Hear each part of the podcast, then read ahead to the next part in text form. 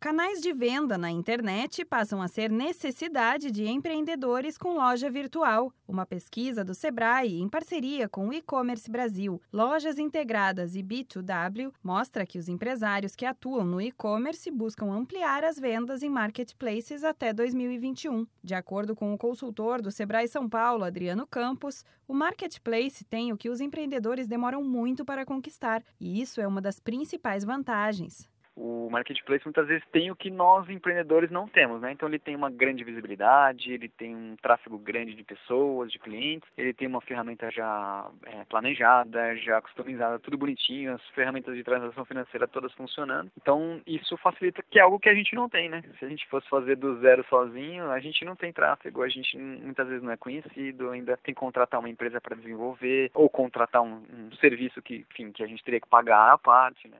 O marketplace é como se fosse uma versão virtual de um shopping center. Ele reúne lojas em um só lugar na internet e facilita o processo tanto de venda quanto de compra, otimizando tempo e dinheiro de quem está envolvido. O levantamento também apontou algumas dificuldades que surgem para os empreendedores que fazem parte do marketplace. Entre elas, a carga tributária, considerada um dos principais empecilhos, a logística e a concorrência. Adriano Campos destaca que, além de um preço competitivo e promoções exclusivas, exclusivas, a alta qualidade nas imagens e textos de divulgação podem fazer a diferença para ganhar destaque entre os concorrentes. Primeiro, né, ter um produto de alguma maneira que ele possa ser exclusivo ou que ele seja raro, né, difícil de ser replicado, né. Isso já te ajuda a te diferenciar dos demais concorrentes. É, ter um nível de imagens, de fotografias, de vídeos de alta qualidade, né. Muitas vezes a fotografia ela acaba deixando a desejar. É, descrições bem persuasivas, bem comerciais profissionais, né, bem qualificadas também ajudam bastante. E claro que na medida do possível, claro que o preço é interessante, de repente até fazer uma diversificação dos seus produtos com preços diferentes para avaliar, né? A tendência é que as lojas de e-commerce façam cada vez mais parte de marketplaces. Segundo o Sebrae, as compras pela internet estão virando uma preferência do consumidor brasileiro, e o empreendedor que enxergar oportunidades de negócio para investir no mundo virtual pode se dar muito bem.